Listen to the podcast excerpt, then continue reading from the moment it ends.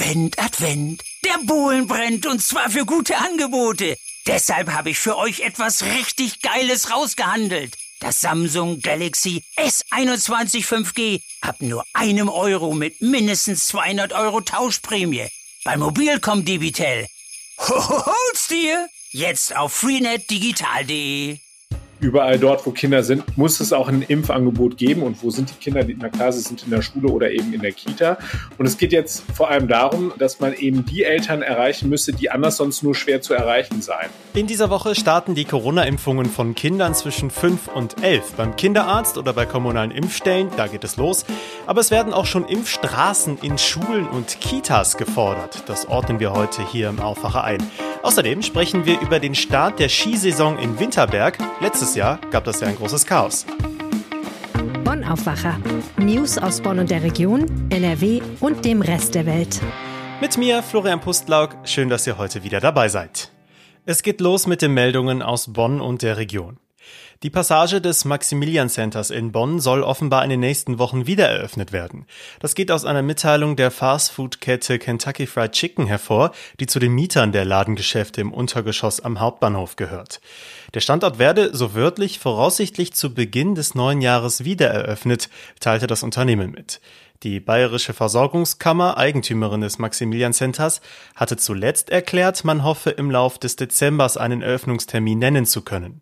Nach einem Unwetter im Juni hatte die Passage unter Wasser gestanden. Weil unter anderem elektrische Anlagen beschädigt worden waren, ist die Passage seit fast sechs Monaten gesperrt. Den betroffenen Ladenmietern, zu denen auch Rewe und DM gehören, hat die Versorgungskammer vorerst die Mietzahlung erlassen. Ein Gutachten zur Schadensbeurteilung läuft noch. Mindestens ein Mieter hat seinen Vertrag Vertrag wegen der langen Schließzeit bereits gekündigt. Die Maxmo GmbH will ihre Apotheke in der Passage nicht wieder in Betrieb nehmen. Die Playmobil Erlebniswelt, die in diesem Jahr noch im ehemaligen Puppenkönig in der Bonner Innenstadt eröffnen sollte, wird wohl erst im kommenden Jahr eröffnet. Prokurist Stefan Hirsch teilte nun mit, dass ein Eröffnungstermin aller Wahrscheinlichkeit nach in der ersten Hälfte des neuen Jahres liegen werde. Eigentlich war ein Termin vor Weihnachten angedacht, wegen Corona und dem Mangel an Handwerkern sei es zu Verzögerungen gekommen. Hirsch und seine Kollegen lassen das traditionelle Bonner Spielzeuggeschäft sanieren und die 800 Quadratmeter Verkaufsfläche umgestalten. Sowohl das Unter- als auch das erste Obergeschoss sollen in der neuen Playmobil-Welt nur dem Spielen und Erleben vorbehalten sein. Außerdem sind digitale Spielkonsolen geplant. Der Verkauf findet im Erdgeschoss statt, wo Eltern und Großeltern sich es in einem Bistro gemütlich machen können. Vorübergehend verkürzt das Geschehen im Schaufenster das Warten. Dort ist nach alter Puppenkönig-Tradition zur Vorweihnachtszeit wieder eine Eisenbahn zu bestaunen. Es ist damit das 96. Jahr, in dem die Eisenbahn vor Weihnachten im Schaufenster aufgebaut wird.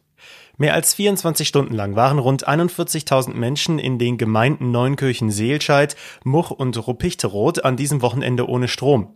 Am Freitagabend kam es zu einem Kurzschluss und einem anschließenden Brand in einem Umspannwerk. Daraufhin folgte der Stromausfall. Erst am späten Samstagabend konnte der Strom sukzessive wieder eingeschaltet werden. Allerdings werden die Arbeiten noch mehrere Tage andauern. Die Stromleitung konnte bislang nur provisorisch repariert werden. Größere Stromausfälle werden aber nicht mehr erwartet. Polizei Polizei, Feuerwehr und THW waren während des Ausfalls im Großeinsatz, da unter anderem sämtliche Banken Alarm auslösten. Geschäfte schließen mussten und Patienten mit stromabhängigen medizinischen Geräten zu Hause versorgt werden mussten. Auch mussten mehrere Landwirte unter anderem beim Melken der Kühe unterstützt werden. Landrat Sebastian Schuster rief am Samstag noch alle Menschen in den drei Kommunen des Rhein-Sieg-Kreises auf, sich umeinander zu kümmern und den Nachbarn zu unterstützen. Der Shuttle-Dienst für Helfer an der A will eine längere Pause einlegen.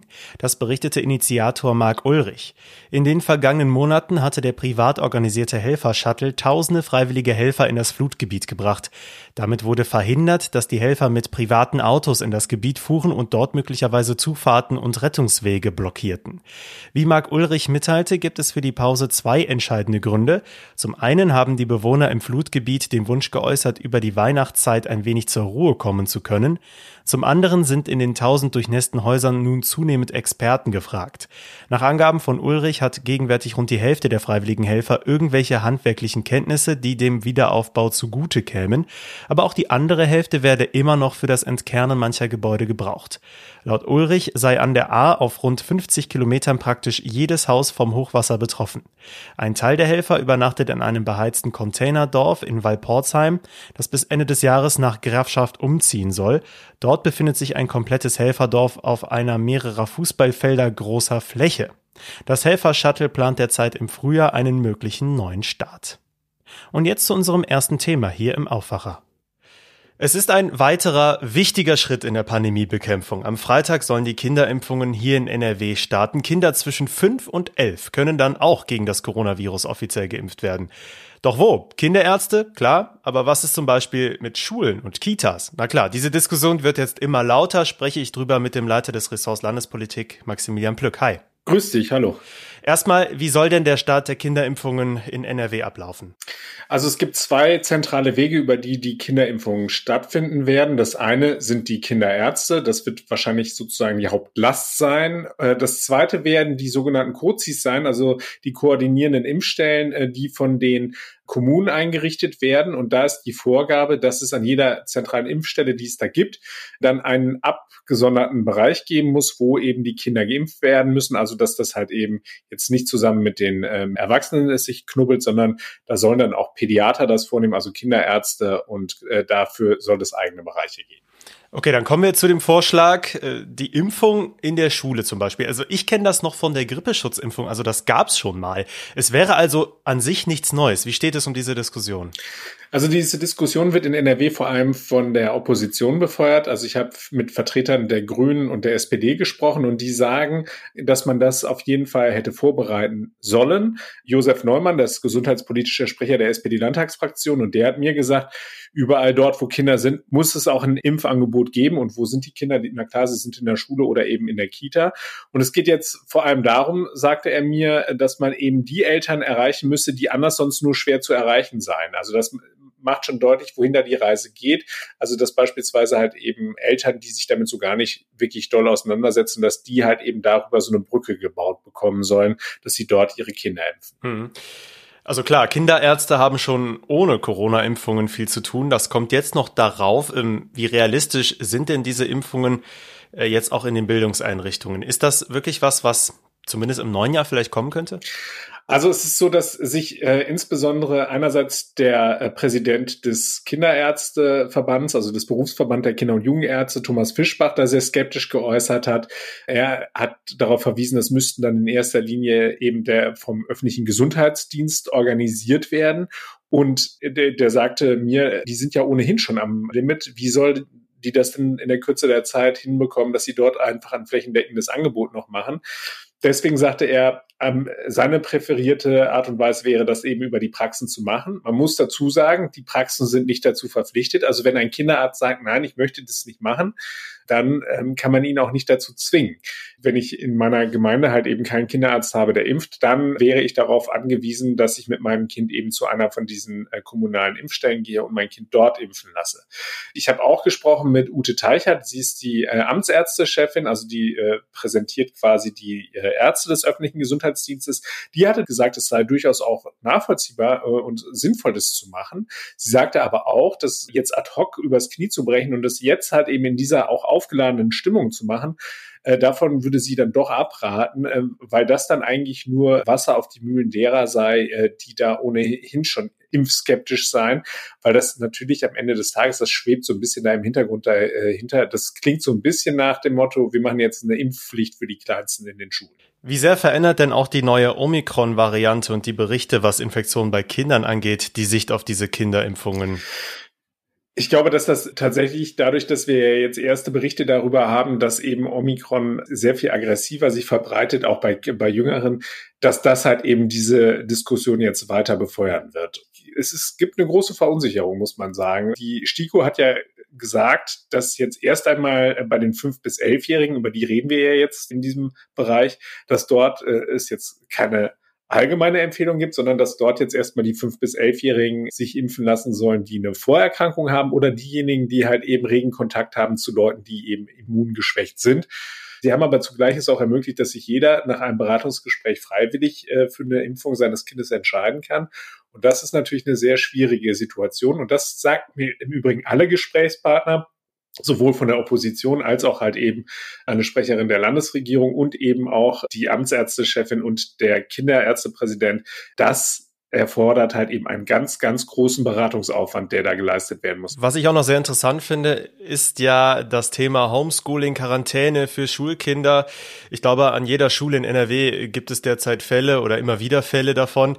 Würden diese Kinderimpfungen da nicht auch helfen, den Schulbetrieb abzusichern?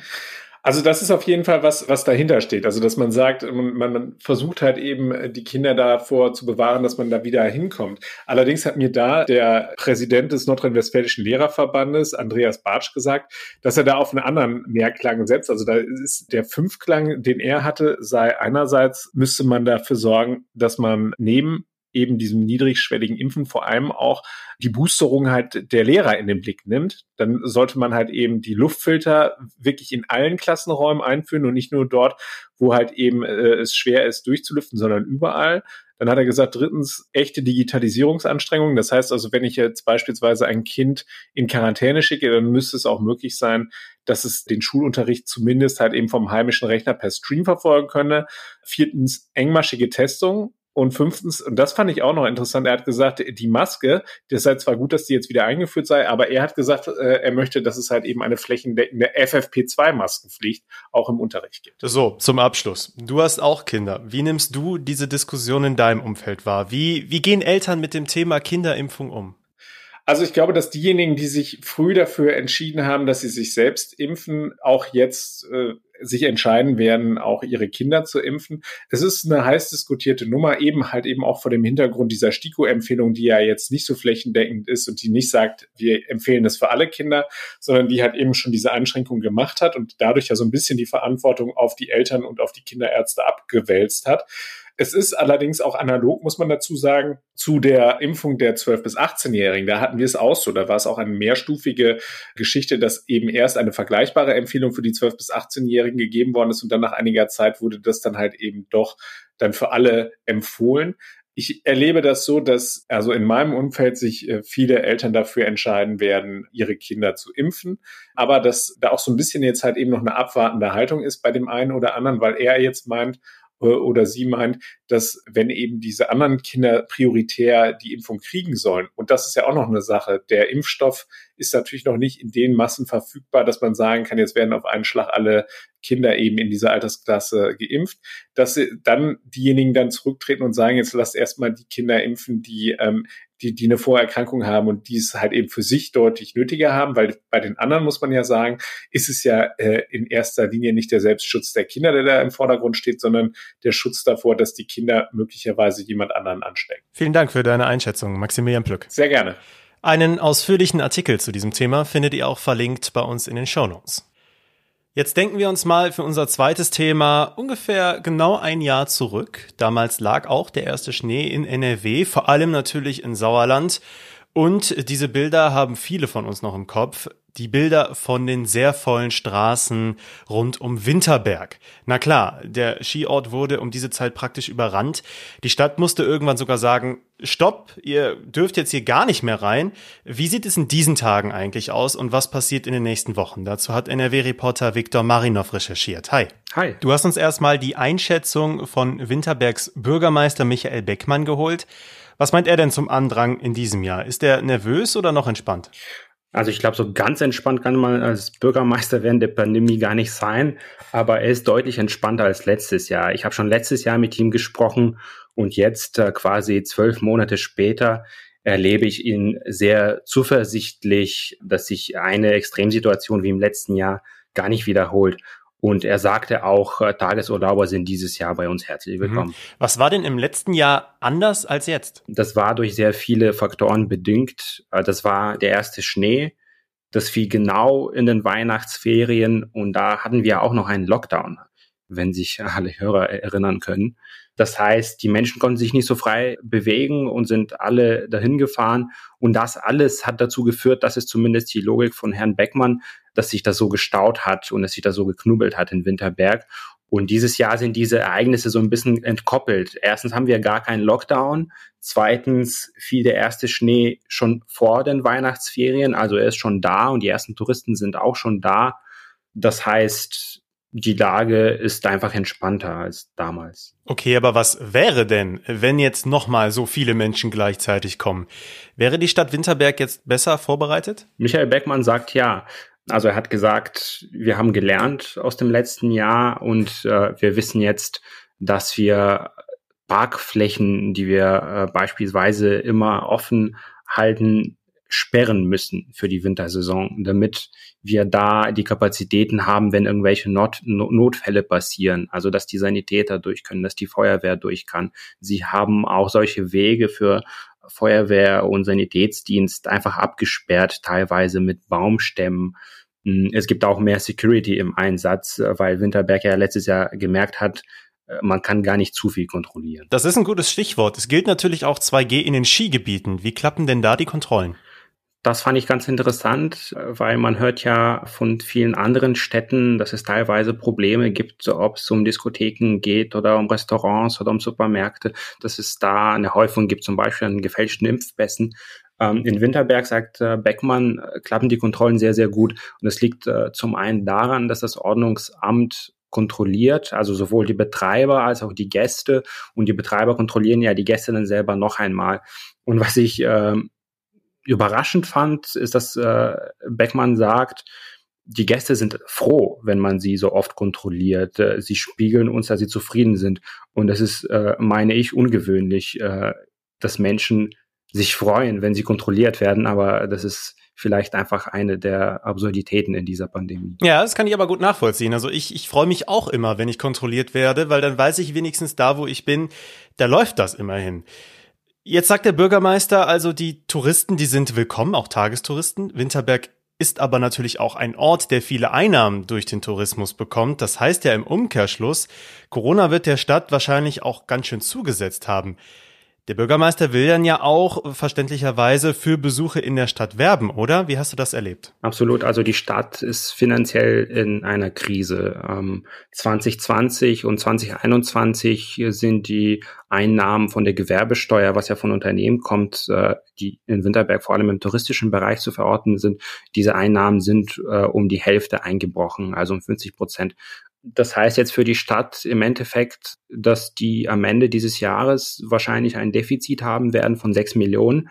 Man muss sich das mal vor Augen führen. Das ist jetzt keine Metropole wie Düsseldorf oder Köln, wo sechs Millionen vielleicht gar nicht so viel sind für eine Stadt. Das ist eine Stadt mit 13.000 Menschen und sechs Millionen sind ganz schön viel. Und da musste die Stadt bereits schon Kredite aufnehmen. Dann sind wir mal gespannt, wie sich das Ganze jetzt weiterentwickelt. Die ersten Skilifte haben schon geöffnet und die Weihnachtsferien, die kommen ja noch erst. Vielen Dank, Viktor Marinov. Danke dir.